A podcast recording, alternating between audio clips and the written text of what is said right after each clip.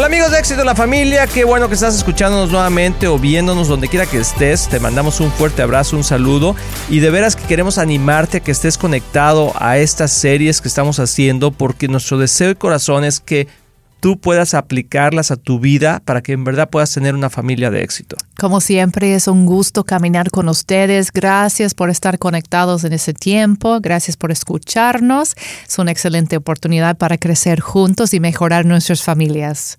Así es amigos, y estamos en esta serie que iniciamos que se llama Intimidad en el matrimonio. Qué tema más importante y de veras puedes ver el video ahí de inicio que hicimos ahí en el Facebook y también en YouTube. Y también conéctate aquí a los podcasts o si nos estás escuchando a través del radio, donde quiera que nos estés viendo, escuchando, te mandamos un fuerte abrazo y queremos entrar, amor, a esta parte. No sé si quieras nomás comentar la parte espiritual en la última que nos quedamos, que estábamos hablando de qué tan importante es cuando el hombre eh, cuando un hombre y una mujer, los dos conocen de Dios, quieren conocer más de Dios y quieren eh, caminar esa intimidad entre los dos. Porque muchas veces pasa que empezamos a tener intimidad con el Señor, pero no hay intimidad entre los dos. Y a veces ni lo pensamos. Es como que, eso es mi relación con Dios. Tú tienes tu relación con Dios, yo tengo mi relación con Dios, es muy personal, como que, y no, no sentimos que hay algo más o hay algo mejor. Y, y sí hay, pero tienes que crecer en madurez, porque sí es algo personal tu relación con Dios y no puedes obligar a alguien a expresarse igual como tú o, juzgar a, otra persona porque no adoran igual o no oran igual o no, no tienen la misma vida devocional igual que tú. Pero hay algo precioso que pasa cuando empiezas a madurar y crecer en esa área de tu relación, a crecer en intimidad espiritual, de poder crecer los dos más cerca de Dios, pero unidos, creciendo juntos. Y hay que tomar unos pasos um, importantes pasos, yo diría, en sabiduría. ¿Cómo lo vamos a hacer? Porque si tratas nada más muy ingenuo, sí, vamos a leer y vamos a ver la, la Biblia juntos, bueno, pues ojalá que te vaya bien, la verdad, sería el mejor escenario, pero muchas veces lo que hemos visto es cuando tratas de hacerlo, llega el obstáculo. ¿Y por qué? Pues porque tenemos un enemigo que no quiere que prosperemos en, en esa área de nuestra relación. Entonces las distracciones empiezan, alguien se le olvida y luego la culpabilidad. Es porque tú no existe o existe. Sí, normalmente cuando la mujer empieza a querer... Ah, ver más de Dios o, que su marido empiece a tomar más liderazgo, hay esa pequeña presión o mucha presión por parte de la mujer hacia el hombre de decir, ok, entonces, ¿por qué no leemos la Biblia? Porque, y algo, un error grande que, siento yo que las mujeres hacen, y ahorita voy a decir el error que los hombres hacen, pero tiene que ver con uh, por qué no eres como las comparaciones. Empezar a comparar al marido con algún hermano de la iglesia, con una persona, y no es porque haya ninguna atracción de la mujer sexual o, emocional hacia esa persona, simplemente eh, lo, que, lo que está diciendo es que lo, como que usa esas cosas como para animarlo. Como que, ¿por qué no eres como él? Como para que el hombre diga, ay, sí, yo quiero ser como él. Y lo peor que le puedes pasar a un hombre es que lo compares con alguien. Porque él, a la hora que tú comparas a un hombre con otro hombre, inmediatamente no es como que, ay, yo quiero ser como él, sino que empieza a haber un, rechazo. Entonces, yo les voy a pedir, mujeres, por favor, no involucren al pastor. O sea, por favor, porque luego tú quieres que el pastor, se que el hombre, tu marido se acerque a la iglesia, pero lo estás poniendo en contra del pastor al, al estarlo comparándolo con él en esa parte espiritual. Sí, sí, sí. Entonces, yo creo que es muy importante eso. Un hombre va a querer seguir a otro hombre cuando de su propia voluntad observa algo que tiene que él no tiene o que quiere aprender.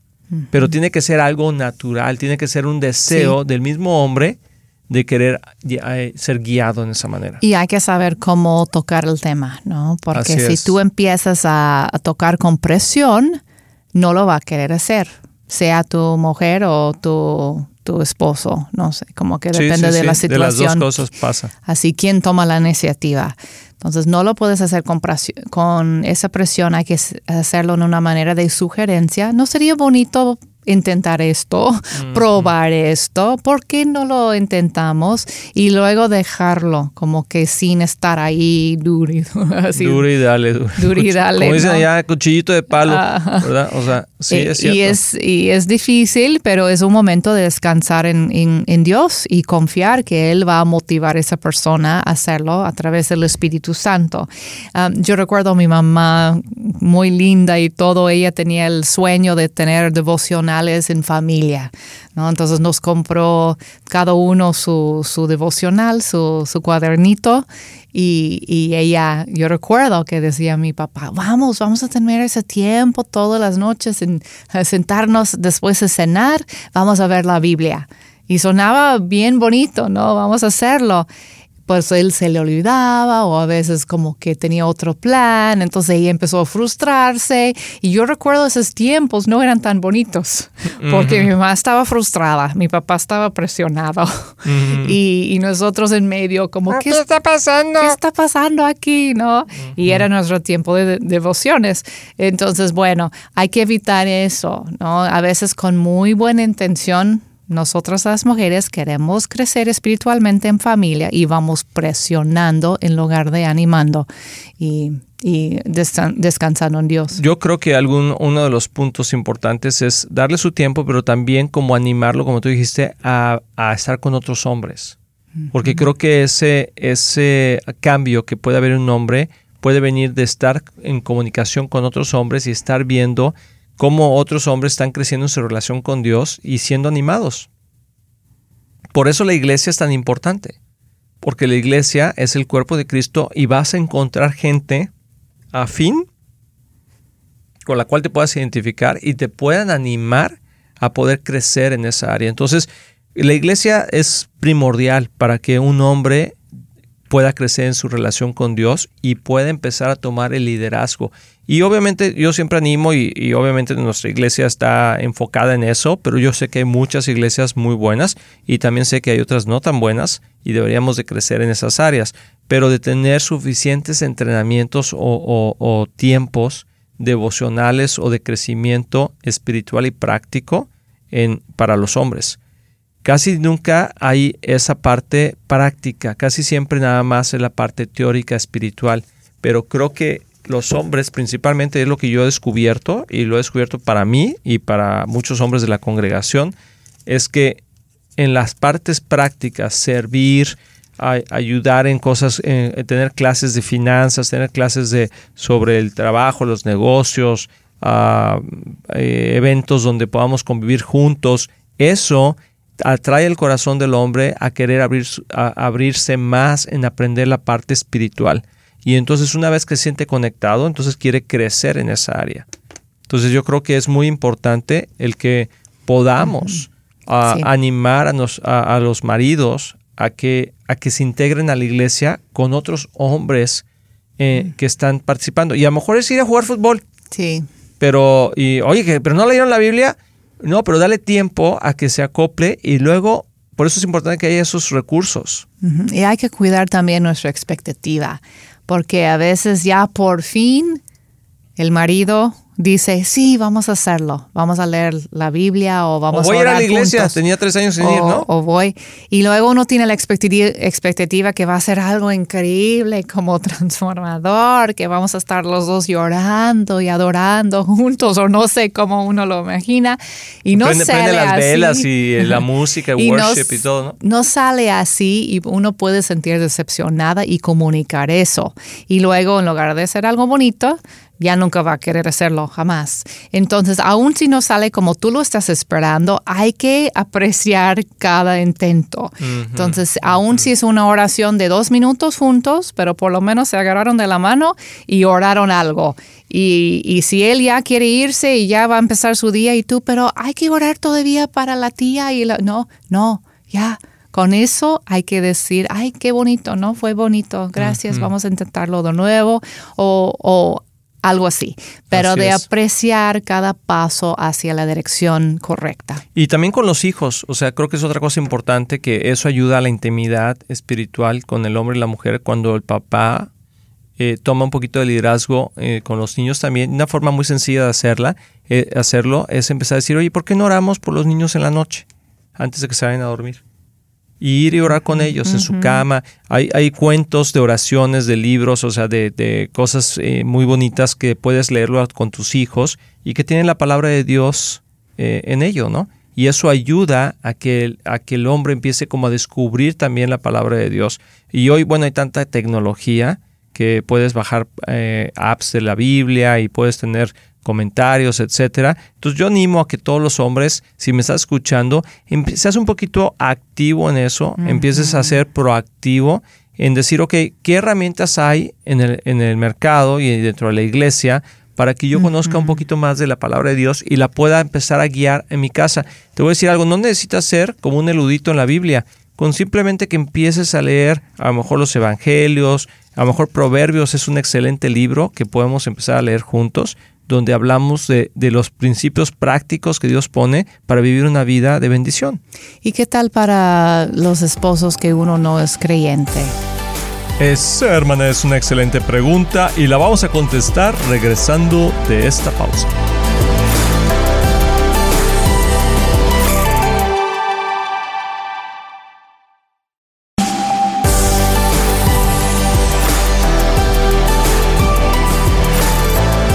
Amigos, ya estamos aquí de regreso y nos fuimos a la pausa con una excelente pregunta. ¿Qué pasa con la intimidad espiritual cuando uno de los de la pareja no es creyente? Qué, qué importante, y por ahí vamos a hay unos versículos que ahorita podemos encontrar, a lo mejor de habla donde la mujer eh, puede ser bendecir y santificar al marido, aun si el marido no es creyente. Pero no sé si por ahí lo tienes tú, ese, ese versículo. Pues en primero de Pedro está hablando de cómo puedes ganar el corazón de, tu esposo, ¿no? Ah, y dice, asimismo, esposas, sométense a sus esposos, de modo que si algunos de ellos no creen en la palabra, pueden ser ganados más por el comportamiento de ustedes que por sus palabras tilín, tilín, tilín, un tilín, tilín al Espíritu Santo y a San Pedro. Al observar su conducta íntegra y respetuosa. Mm. A ver, yo creo que hay que barajear ese versículo, amor, un poquito más despacio. ¿Cómo una mujer puede tener esa actitud que pueda ganar el corazón de su marido? Y, o sea, hablando de un marido no creyente. Es un reto, porque dices, ¿y cómo me voy a someter a un hombre que no, que no ama a Dios, ¿no? Y, es, es, una buena pregunta, ¿cómo lo haces de, corazón?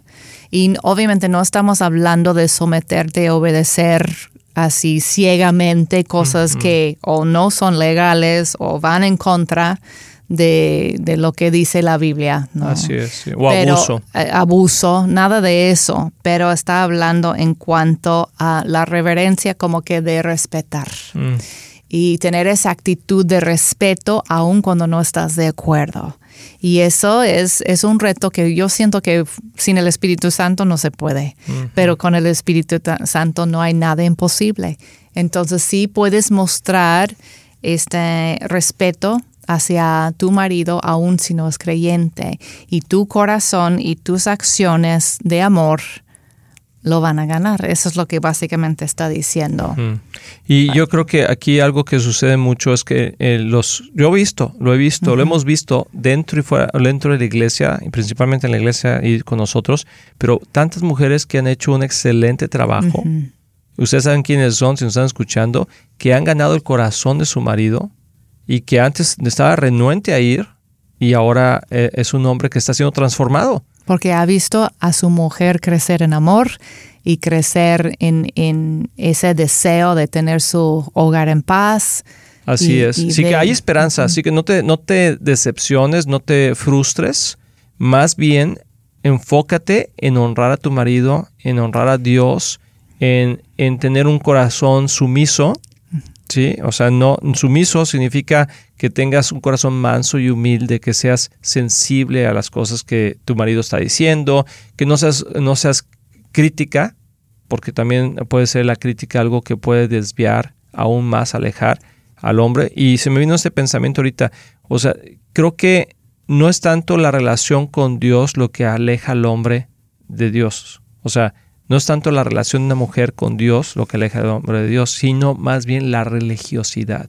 Cuando la mujer se vuelve religiosa y empieza a exigirle al hombre sin amarlo. Y eso es lo que los fariseos hacían. Sí.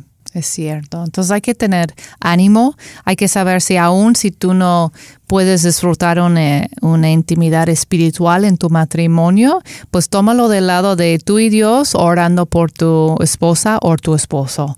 Así de, de que algún día van a poder gozar esa intimidad espiritual. Amén, qué padre. Pues eh, ánimo a muchas mujeres y también a los hombres. Conozco algunos hombres que también han batallado con esto y que muchas veces también tiene que ver con el trato que el hombre tiene con su esposa.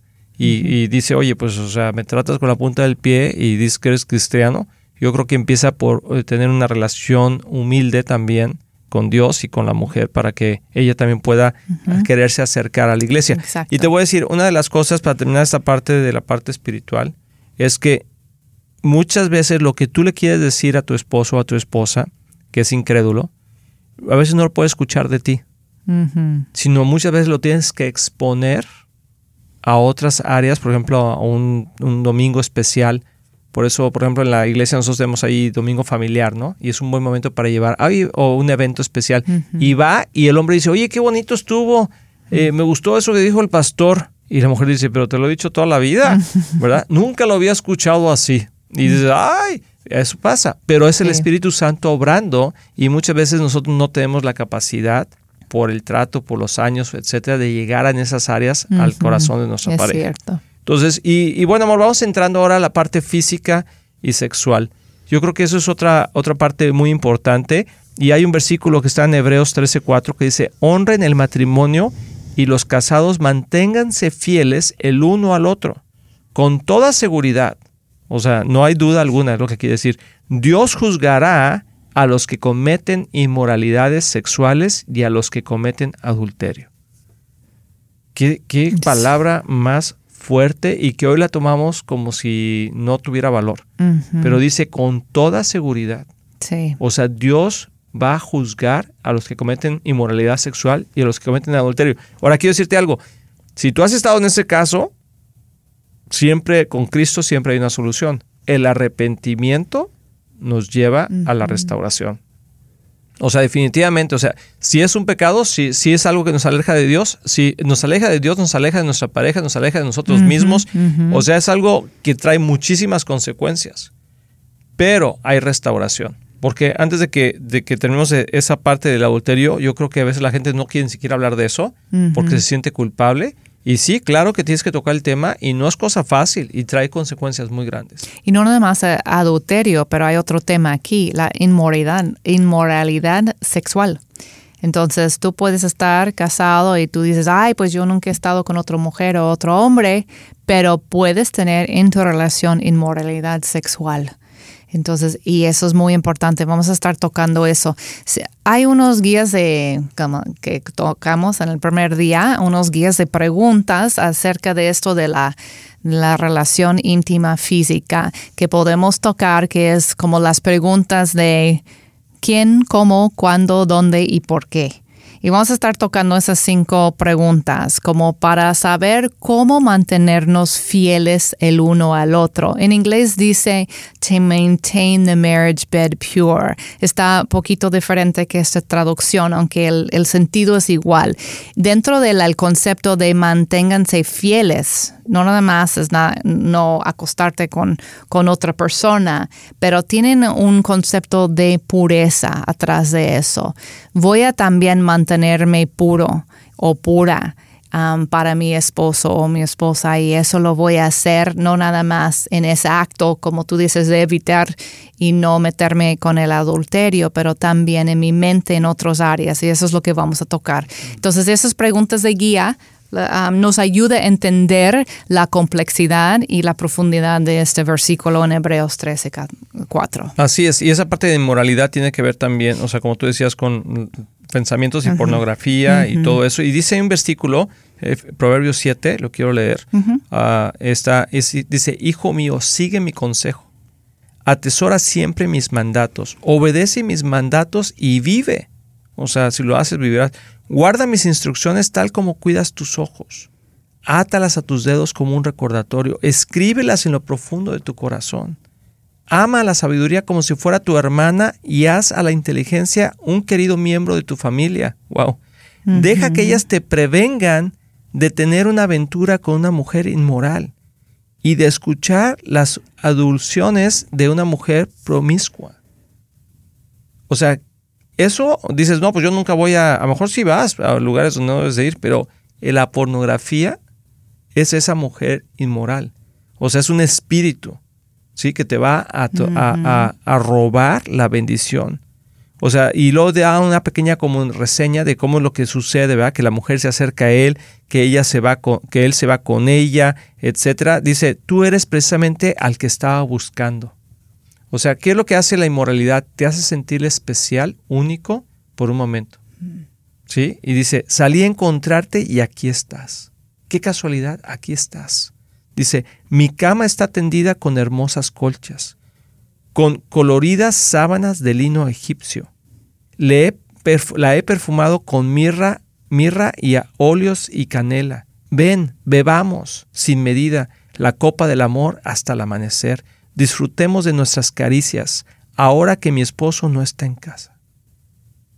Y muchas veces, o sea, eso es físicamente hablando, pero muchas veces hacemos esto a través de la inmoralidad sexual, de la pornografía, de los pensamientos, de las novelas. Sí. Sí, que las mujeres leen o ven y traen una idea. Y aquí vemos una mujer que no está fomentando su intimidad física en su matrimonio. Así es. Y lo está buscando en otro lado.